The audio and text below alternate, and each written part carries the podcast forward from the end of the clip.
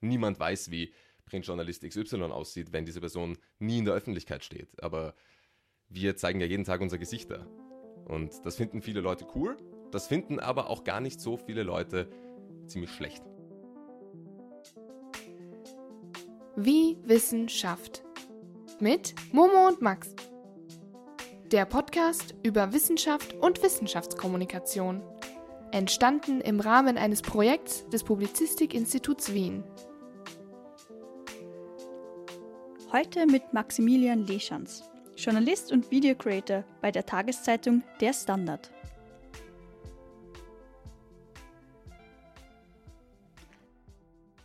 Herzlich willkommen zu unserer letzten Folge unseres Wissenschaftspodcasts. Heute mit dir, lieber Max. Man kennt dich ein bisschen. Also manche Leute kennen dich vielleicht, vielleicht.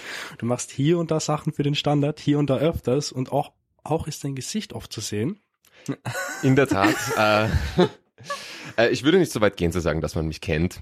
Aber ja, ich mache hier und da mal was für den Standard. ja, aber kurz vorweg, weil ich glaube, vielleicht für die einigen, die dem Standard nicht folgen, auf Instagram, TikTok oder einem anderen Social Media, äh, stellst du dich kurz vor? Weil ich glaube, ja. Ja, wäre ganz, wär ganz klug, ja.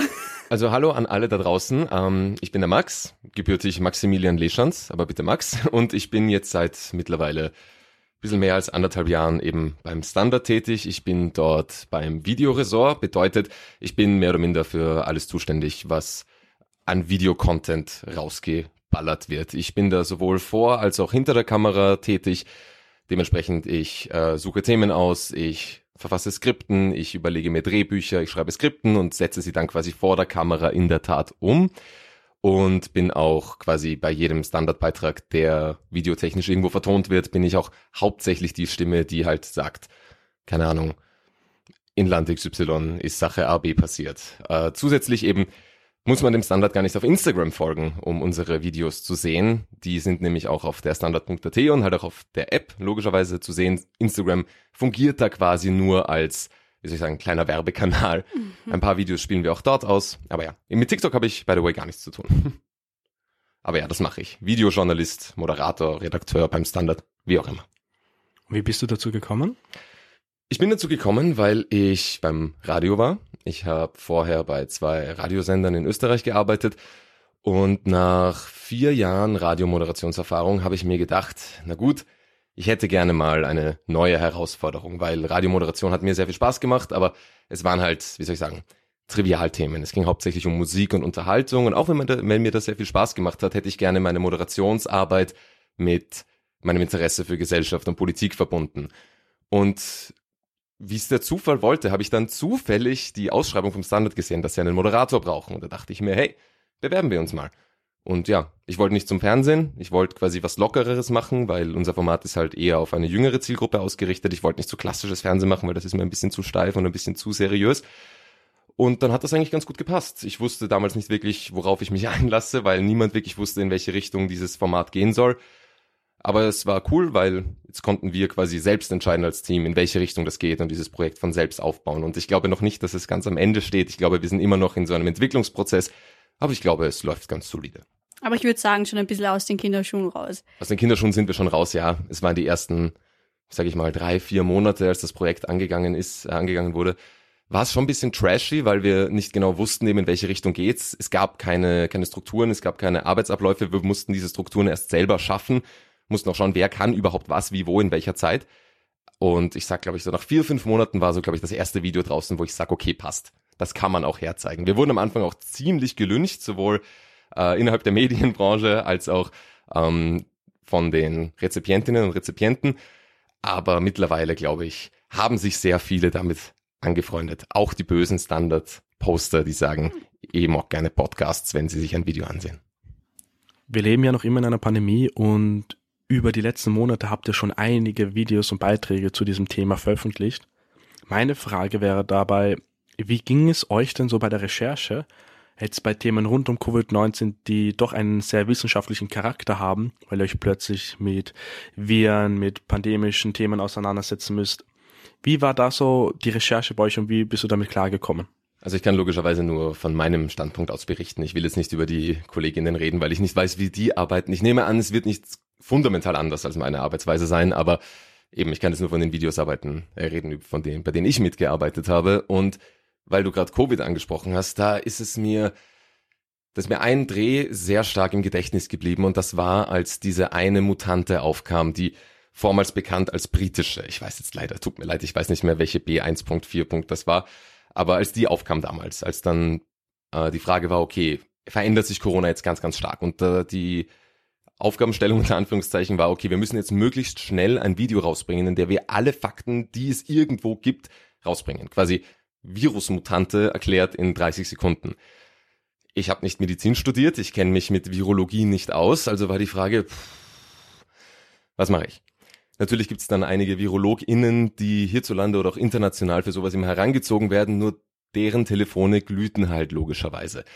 Ich habe das dann tatsächlich relativ einfach gemacht. Ich habe einen befreundeten Arzt angerufen und habe ihn gefragt, kannst du mir kurz erklären, wie Virusmutationen funktionieren? Der hat mir das dann erklärt und dann hat er mir Unterlagen geschickt von sich, nachdem, wo ich mir das alles selber durchlesen konnte.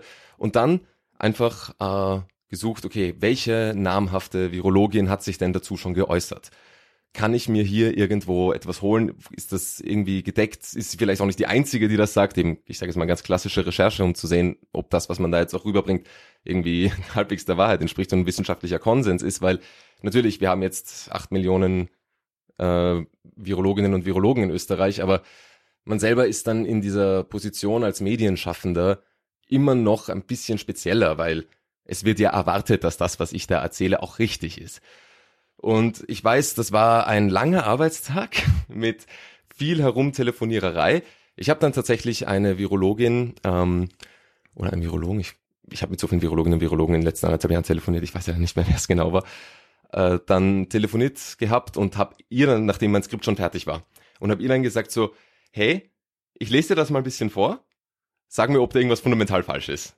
Und es hat halt alles gepasst. Zusätzlich haben wir halt auch bei uns im Standard äh, Gesundheitsredakteurinnen und Redakteure, die sich seit jeher damit beschäftigen, die halt auch ein gewisses Know-how aufgebaut haben und die dann auch in, zu gewissen Themen ein sehr, sehr fundiertes Wissen auch weitergeben können. Aber ja, ich weiß noch, dann habe ich diese, habe ich alles, was quasi so schon halbwegs bestätigt war, das ist halt auch so ein Ding. Ähm, vieles wusste man damals noch nicht. Das heißt, es war ganz viel mutmaßlich gefährlicher, mutmaßlich ansteckender, mutmaßlich tödlicher. Und das muss man halt immer wieder gebetsmühlenartig wiederholen dafür, dass man halt klar macht, okay, es heißt jetzt nicht, dass wir jetzt morgen alle sterben werden an Covid, aber man kann aufgrund von Statistik ABC, von Land ABC, von WissenschaftlerInnen ABC davon ausgehen, dass es sich wohl etwas verändern möge. Und das war eines der meistgeklickten Videos bis dato und es war ein riesen, wie soll ich sagen, es kam sehr viel Hate dagegen, aber das kam vor allem aus, ich sage jetzt mal, dem QuerdenkerInnenlager. Das war vor allem so, naja, na klar, jetzt noch zweites Covid, was soll das? Aber tatsächlich ist das im Endeffekt ein ganz, ganz solides Video geworden, das auch noch wirklich lange äh, Aktualität bewiesen hatte. Natürlich, man wusste dann irgendwann mehr über die verschiedenen Varianten, aber innerhalb von, keine Ahnung, gefühlt einer halben Stunde sich selbst mal beizubringen, was ist eine Virusmutation überhaupt, das ist dann manchmal ein bisschen schwierig. Auch weil es halt jetzt nicht unbedingt das allerleichteste Thema ist. Ich hoffe, ich habe die Frage jetzt beantwortet. Mhm. Ich bin so ausgeschliffen, mhm. tut mir leid. Nein, nein, alles gut. Aber die Frage, die sich jetzt wahrscheinlich auch unsere ZuhörerInnen fragen, ist die, und kannst du uns noch, kannst du uns noch erklären, was eine Virusmutante ist? Oi. Ich bin mir nicht ganz sicher, ob ich es immer noch kann. Ähm, was sich bei mir festge festgesetzt hat, war, dass wenn ein Virus grassiert und ein Virus weitergegeben wird, kann es sich, glaube ich, in Organismus zu Organismus etwas anders verhalten, je nachdem, wie oft oder wie viel er sich quasi dupliziert. Und im Sinne dieser Duplizierung des Virus ähm, können Abweichungen entstehen. Und die können entweder quasi stärker oder schwächer sein und ähm, so kann dann eine Veränderung des Erbguts, unter Anführungszeichen, des Virus von stattfinden, die dann eventuell ansteckender ist als so, wie er davor war. Aber eine große Neuigkeit oder ein Fakt, den ich äh, eindringlich gelernt habe, mit Delta hatten und hat man das Gefühl, es stimmt nicht, aber es liegt offenbar in der Natur jedes Virus ansteckender zu werden, aber nicht zwangsweise tödlicher, weil er möchte ja so lange wie möglich im Wirten überleben und den Wirten nicht umbringen, weil damit stirbt er selbst. Und Delta war dann quasi so eine Ausnahme. Es kann natürlich immer wieder passieren, aber in der Regel wird ein Virus ansteckender, aber nicht tödlicher. Haben wir jetzt quasi bei Omikron ja dann danach gesehen. Das ist hängen geblieben. Aber wie gesagt, ich bin kein Virologe. Und Max beantwortet das deine Frage. Ich schau mir gerade das Video an mit Untertiteln, um zu schauen, ob das stimmt. Sag mal. Da war ich, war ich auch ein paar Wochen jünger. Ja, ich glaube, das ist der Part, Ich glaube der auch. mittlerweile da ist, der dich doch reifer wirken lässt. Tut mir leid, ich habe mich nicht rasiert vorher, I'm sorry. Du schaust schön aus, so wie du bist. Ah, danke sehr. Selber. Max zu Max. Outtake. Das ist kein Outtake, das bleibt genauso drin, weil spreaden ja nur Liebe. Ja, ist okay. Nur Liebe. Nein, aber tatsächlich äh, fühle ich mich jetzt selbst, habe ich mich selbst ein bisschen ertappt gefühlt jetzt, weil ich jetzt so selbstverständlich über Virologie spreche, aber es halt ein ziemliches Wurmloch ist, weil man selbst kritisiert dann als Medienschaffender Leute, die so mit Halbwissen rumprallen und das, was ich jetzt gerade gemacht habe, war genau dasselbe. Jetzt so ein bisschen Halbwissen hier ins Mikrofon reinspeiben, aber im Endeffekt läuft auch bei der Coronavirus-Mutanten-Recherche es ab wie bei jeder anderen Recherche auch. Du brauchst Fakten, du brauchst eine fundierte Recherche, die sich wissenschaftlich belegen lässt, die sich falsifizieren lässt mit den verschiedenen Experimenten, die halt getätigt worden sind. Und im besten Fall hast du auch noch aufgrund bestimmter ähm, Errungenschaften namhafte Persönlichkeiten, die das ebenfalls bestätigen.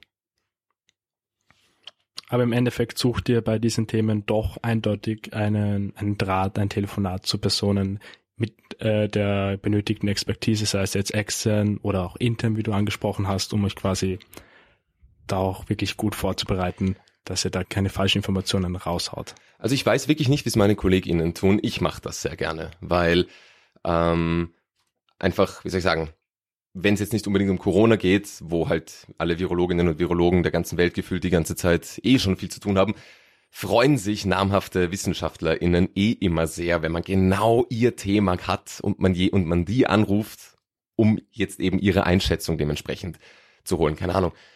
Eben, ich habe ein Video gemacht über über na, über Taiwan und habe dann eine namhafte Expertin aus Deutschland angerufen und habe sie gefragt, ob sie mir dazu ihre Einschätzung vielleicht liefern kann. Und sie war genau darauf spezialisiert, auf diese, auf, auf, auf taiwanische Identitätsbildung und Selbstverständnis und eben den Konflikten mit, mit Festlandchina. Und die hat sich mit mir zwei Stunden Zeit genommen, um mir all meine Fragen zu beantworten. Dieses Interview habe ich dann aufgezeichnet gehabt schon, weil logischerweise, damit ich kann mir das nicht alles merken. Und das war dann so gut, dass ich es dann tatsächlich fürs echte Video verwendet habe. Und sowas passiert mir öfter, weil ich sag, die meisten ExpertInnen reden eh sehr gerne über ihr Lieblingsthema, in dem sie promoviert haben, eh klar.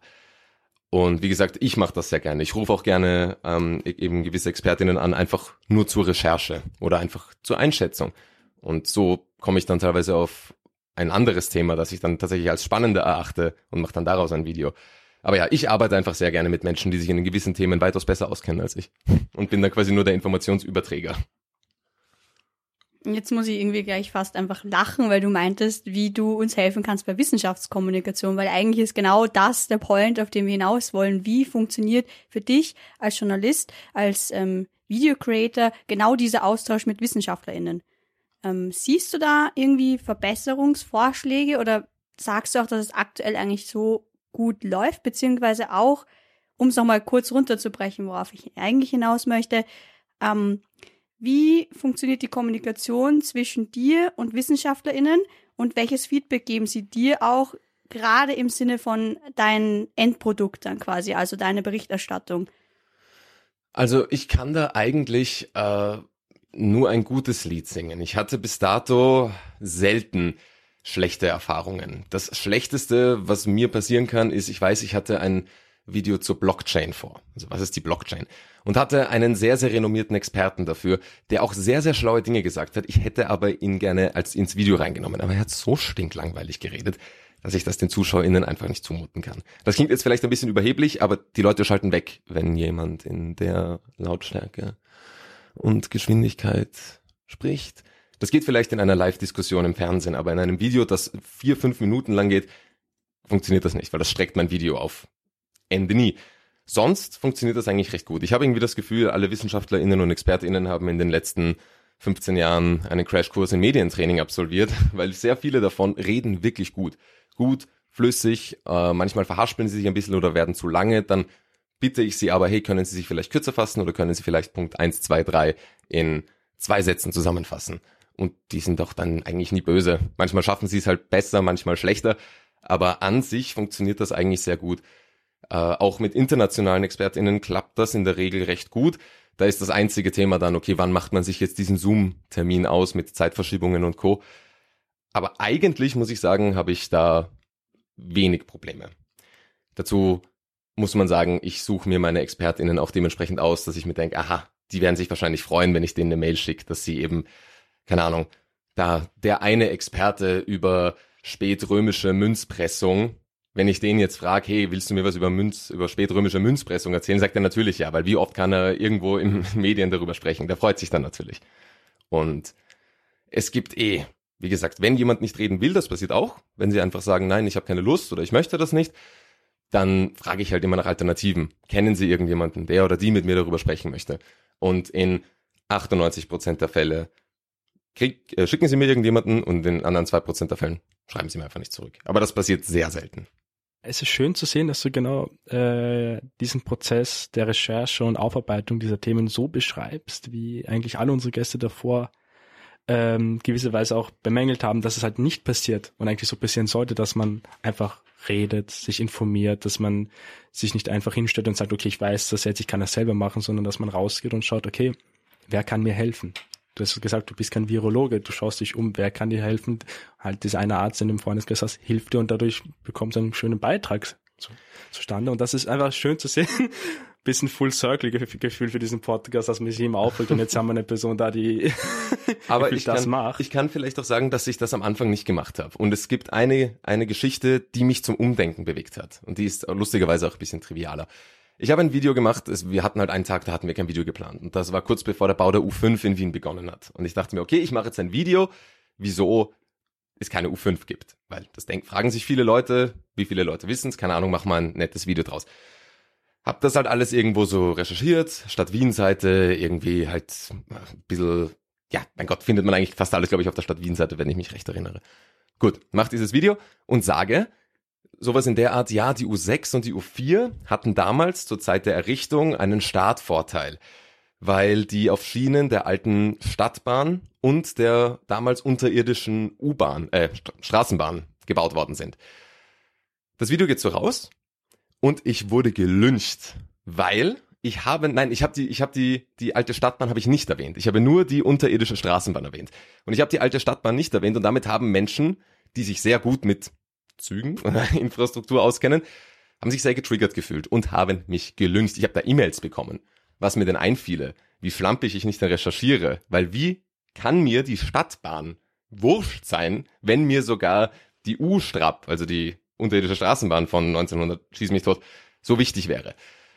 Und das hat sich so eingebrannt bei mir, dass ich mir dachte, okay, ich werde jetzt selbst bei einem Thema über die U-Bahn, rufe ich, keine Ahnung, die Schienenmeisterin der Wiener Linien an, um mir das bestätigen zu lassen. Und das war lustigerweise quasi diese Initialzündung, wieso mir dann dieser Kontakt zu ExpertInnen oder WissenschaftlerInnen so wichtig wurde. Weil ich gelüncht wurde wegen der Wiener Stadtbahn. Das habe ich mir auch ehrlich gesagt genau vorgestellt. spannende Geschichte, ja.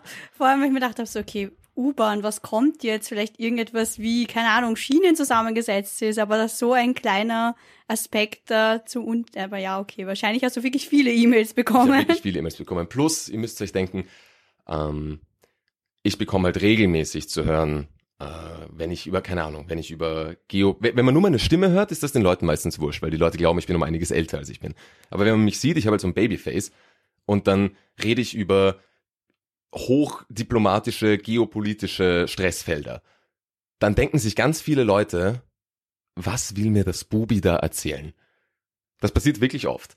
Und wenn ich dann aber quasi Experten, Expertinnenmeinungen im Hintergrund habe, die das alles belegen, was ich sage, unter Anführungszeichen, obwohl ich ja eh nur das sage, was sie sagen, nur halt ein bisschen kompakter und verständlicher, dann ist die Wahrnehmung des ganzen Themas eine ganz andere.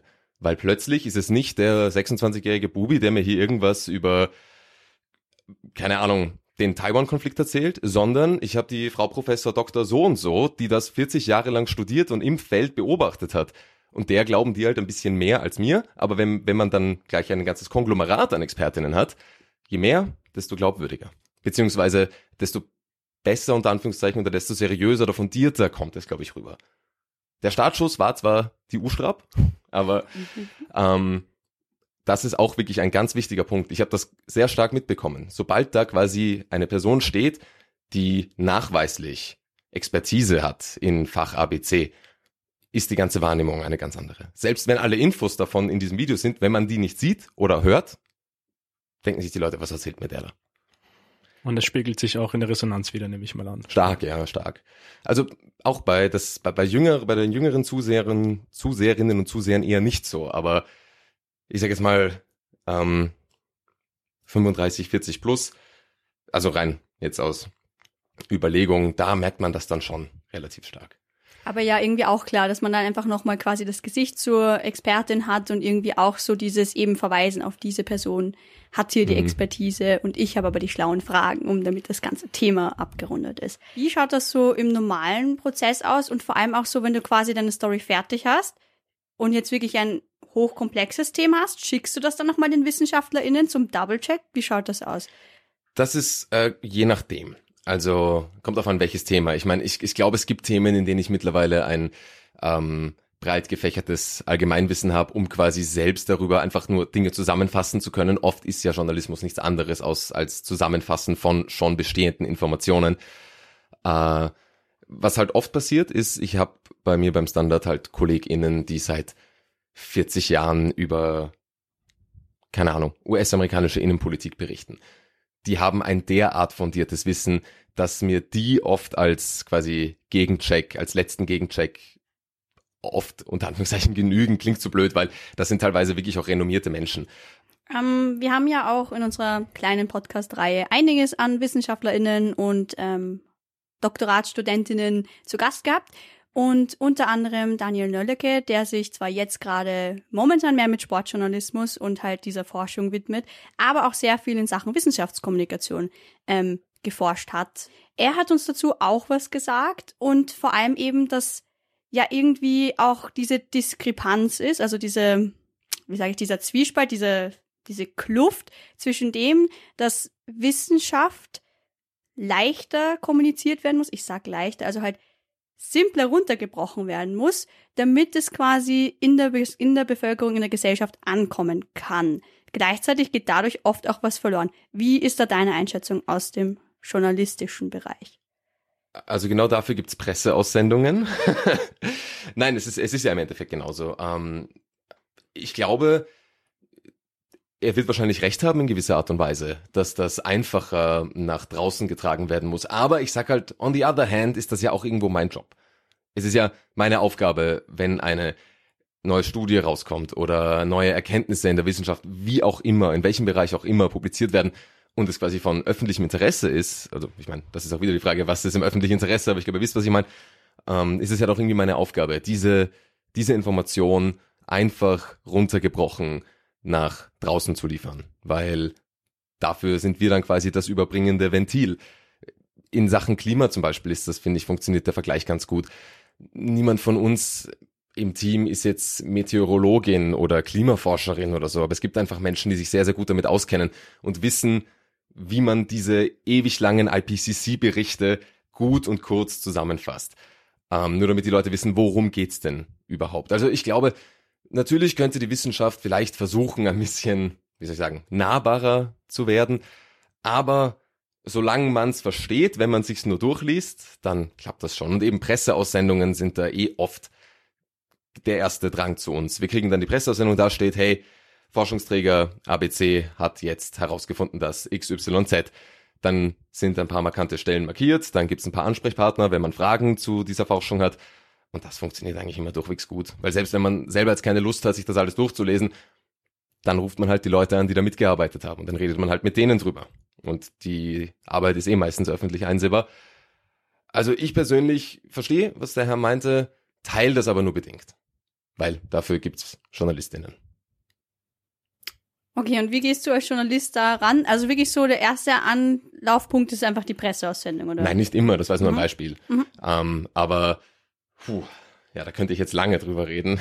aber Äh, solche Presse Kurz gefasst. Ja, solche, das ist es, die es, Kunst, es, oder? Es kommt genau, aber es kommt halt ganz aufs Thema drauf an.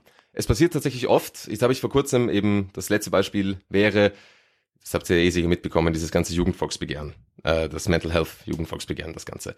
Da wurde sehr viel auf diese Studie der Donau-Uni Krems verwiesen.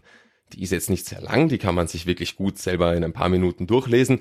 Wenn man aber Fragen dazu hätte, ja, dann ruft man halt bei der Donau-Uni Krems an und fragt genauer nach. Okay, wie habt ihr das gemacht? Obwohl eh alles drin steht. Wenn man sich, wenn man es auch nicht versteht, es ist ein Anruf. Die Leute reden gerne darüber. Oder wenn ich jetzt über ein anderes Thema sprechen möchte, das und dann suche, okay, ich brauche irgendwelche wissenschaftlichen Quellen, die das belegen. Dann finde ich sogar eine, aber ich bin einfach zu dumm oder nicht oder in dem Fach nicht zu stark drin, um mir das wirklich quasi fundiert selbst beibringen zu können. Dann schaue ich halt, wer hat diese Studie verfasst. Und dann ist es eine Mail später. Und wenn es jetzt nicht die super Ultra-Professorin aus Harvard ist, dann erreicht man auch meistens jemanden, der einem das dann vielleicht ganz gut näher bringen kann und auch vielleicht dann immer noch kompliziert, aber in leichteren Worten als der ursprüngliche Forschungstext formulieren kann, so dass ich's verstehe. Und wenn ich's verstehe, kann ich's wiederum den ZuschauerInnen erklären. Man muss ja bedenken, dass auch bei einer Recherche so unfassbar viel schieflaufen kann, wenn man nicht aufmerksam arbeitet. Ja, das kann es. Also natürlich, man ist nie gewahrt vor Fehlern. Das kann einfach passieren. Man tut natürlich sein aller, aller, allerbestes, damit das ja alles wasserdicht ist. Aber Hand aufs Herz, es passiert. Und es ist nicht okay, dass es passiert, aber es ist dann auch kein Weltuntergang, solange man es quasi auch sich irgendwie eingesteht solange man nicht aktiv, bewusst oder aufgrund von Schleißigkeit oder teilweise sogar komplett aus Absicht falsche Informationen verbreitet. Nur ich brauche es ja nicht erzählen, gerade die Covid-Pandemie hat gewisse Gräben in der Gesellschaft aufgetan und wenn man dann Position A, B oder C vertritt oder eher A, die wissenschaftlich korrekte und fundierte, nämlich ich sage es mal ganz polemisch, dass es Covid gibt, ähm, gibt es mittlerweile einfach eine Riesenresonanz automatisch dagegen. Und das ist dann auch gar nicht so leicht, das alles an sich abprallen zu lassen. Wenn man einfach sagt, hey, neue Mutante ist gefährlich, schau mal, wir brauchen jetzt FFP2-Masken. Und dann kommen die ersten, die mir halt äh, Menschenhass und ähm, Propaganda vorwerfen und ich mir denk so, ey, was soll ich sagen? Ich habe mit drei Hardcore-Ärztinnen telefoniert, die mir alle dasselbe sagen. I'm sorry, ich sag nur das, was die mir erzählen, in einfacherer Form. Ich will nicht wissen, wie das war im Frühjahr mit der Impfpflicht. Das war sicher nicht lustig. Wild, wild. Also ich bin davon äh, im Vergleich recht verschont geblieben. Meine Kollegin, die Verena, Grüße gehen raus, die hat weitaus äh, heftiger, sage ich jetzt mal, damit zu kämpfen unter Anführungszeichen gehabt, weil die immer auf diesen ganzen Demos war. Und wenn du jetzt als Printjournalistin dorthin gehst, ist egal, die Leute erkennen dich nicht. Aber nach zwei, drei Mal auf der Demo, dann wissen schon die Leute, wer du bist. Dann hast du noch ein, ein Mikrofon da, wo ganz fett drauf steht Standard, bist eh Lügenpresse schlechthin. Das ist dann schon ungut. Also sie hat mir nur erzählt, aber das ist auch ein Faktor, den man da dementsprechend nicht vergessen darf. Dass das auch nicht immer leiwand ist, wenn man mit dem Gesicht in der Öffentlichkeit steht, weil die Leute einen erkennen. Niemand weiß, wie Printjournalist XY aussieht, wenn diese Person nie in der Öffentlichkeit steht. Aber wir zeigen ja jeden Tag unser Gesicht da. Und das finden viele Leute cool. Das finden aber auch gar nicht so viele Leute ziemlich schlecht und halten. Mir, mir hat tatsächlich einer mal beim Fortgehen ähm, Volksverräter an den Kopf geworfen, weil ich, warum auch immer, gesagt habe, dass Covid existiert. I don't know. Aber Einfach so- sowas passiert.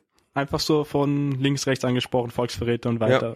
So, so quasi da, das war, da war ich, da war ich, da war ich am Abend aus. Und da war eine Gruppe von Leuten und einer hat so gemeint, so, ja, das ist der vom Standard. Und dann so zwei, drei Jungs und dann so, ja, Volksverräter, Lügenpresse, was auch immer. Boah. Also ich meine, es war, ich weiß nicht, ob es quasi aus betrunkener Tollerei entstand, aber war auch nicht ganz so cool. Ich meine, wie gesagt, sowas geht dann eh ganz gut an mir vorbei. Ich mich beschäftigt das dann nicht umso umso weiter. Aber ich weiß genau, dass es sehr viele Menschen gibt, die dann halt, für die das halt nicht so einfach runterzuschlucken ist, was auch vollkommen in Ordnung und verständlich ist. Aber ja, dieses in der Öffentlichkeit stehen ist nicht immer cool.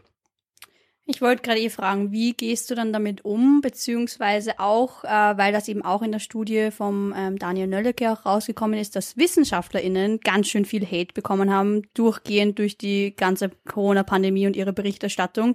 Ähm, du hast es auch schon ein bisschen angesprochen, dass auch bei, bei euch da einiges an, an, an Gegenwind auch da war. Aber wie geht man da am besten um und vielleicht auch eben an unsere ZuhörerInnen, die vielleicht überlegen, Wissenschaftsjournalismus beziehungsweise in den Journalismus zu gehen? Also für mich persönlich ist das gar keine so große Sache. Ich bin da recht resistent dagegen, das traue ich mir, das traue ich mir zu. Ich sehe Hate-Kommentare, die gehen, die gehen wirklich spurlos an mir vorbei. Am Anfang nicht. Also ganz am Anfang habe ich mir das schon zu Herzen genommen. Mittlerweile ist mir das alles ziemlich egal. Wenn es inhaltliche Kritik ist, nehme ich die gerne an, weil ich will mich ja auch verbessern.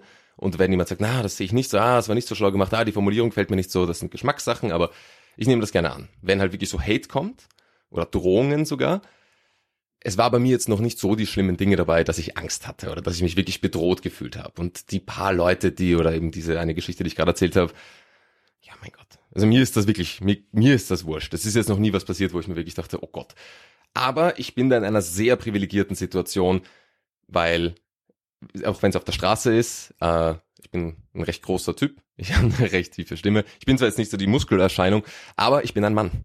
Und das ist echt eine, ein ganz, ganz großer Unterschied. Ich habe mit sehr vielen Kolleginnen gesprochen und, und die nicht so krass in der Öffentlichkeit stehen wie ich, aber die wüste Beleidigungen und Beschimpfungen aushalten müssen, weil Leute finden E-Mail-Adressen heraus, Leute finden Telefonnummern heraus, Leute finden im schlimmsten Fall Adressen heraus. Und auch wenn da nie wirklich was passiert, unter Anführungszeichen, ist das einfach ein Bedrohungsszenario, in dem man sich unsicher fühlt. Und bei männlichen Kollegen passiert das auch, aber mit Abstand nicht so häufig. Und die, ich sag mal, Gewaltfantasien, die ausgelebt werden, sind bei meinen weiblichen Kolleginnen zehnmal heftiger und zehnmal schlimmer. Also nur weil mir das jetzt wurscht ist und ich jetzt sage, okay, muss man aushalten, heißt das nicht, dass ich glaube, bei mir ist das so die Spitze des Eisberges. Bei anderen geht es in viel schlimmere Dinge. Bei jüngeren KollegInnen, die sich dafür interessieren, in Wissenschaftsjournalismus zu gehen, ich würde jetzt mal sagen, jetzt ist halt auch alles gerade sehr polarisiert. Ich glaube, vor Corona hätte es nie, glaube ich, eine so große Masse an Menschen gegeben, die gesagt hätte, ja, da, na, weißt du, Systemmedizin, den traue ich nicht. Impfgegner gab's immer, aber meine Güte, ähm, aktuell ist es halt schon hart. Also ich glaube, man muss sich dem bewusst sein, dass sich das vielleicht nicht von heute auf morgen legen wird oder vielleicht noch stärker polarisiert. Damit muss man, glaube ich, mittlerweile klarkommen. Ich glaube, das ist ein Berufsrisiko. Ich sage nicht, dass man das akzeptieren muss, auf gar keinen Fall, aber es gehört bis zu einer gewissen Art und Weise einfach dazu. Leider. Leider, absolut. Leider. Es ist, es ist, es ist wahnsinnig furchtbar. Aber ja, wie gesagt, ähm, es kommt ganz meiner Meinung nach, es ist halt von, Individu von Individuum zu Individuum unterschiedlich. Manche Leute kommen besser mit sowas zurecht, manche schlechter. Manchen Leuten ist es wirklich komplett egal, andere Leute belastet das wirklich mental unfassbar stark, was auch absolut verständlich ist. Das hat auch nichts mit Stärke zu tun oder, oder sonst irgendwas, weil ich meine, im Endeffekt sind das Menschen, die wollen einfach nur im Job nachgehen. Die wollen die Leute da draußen informieren über was auch immer.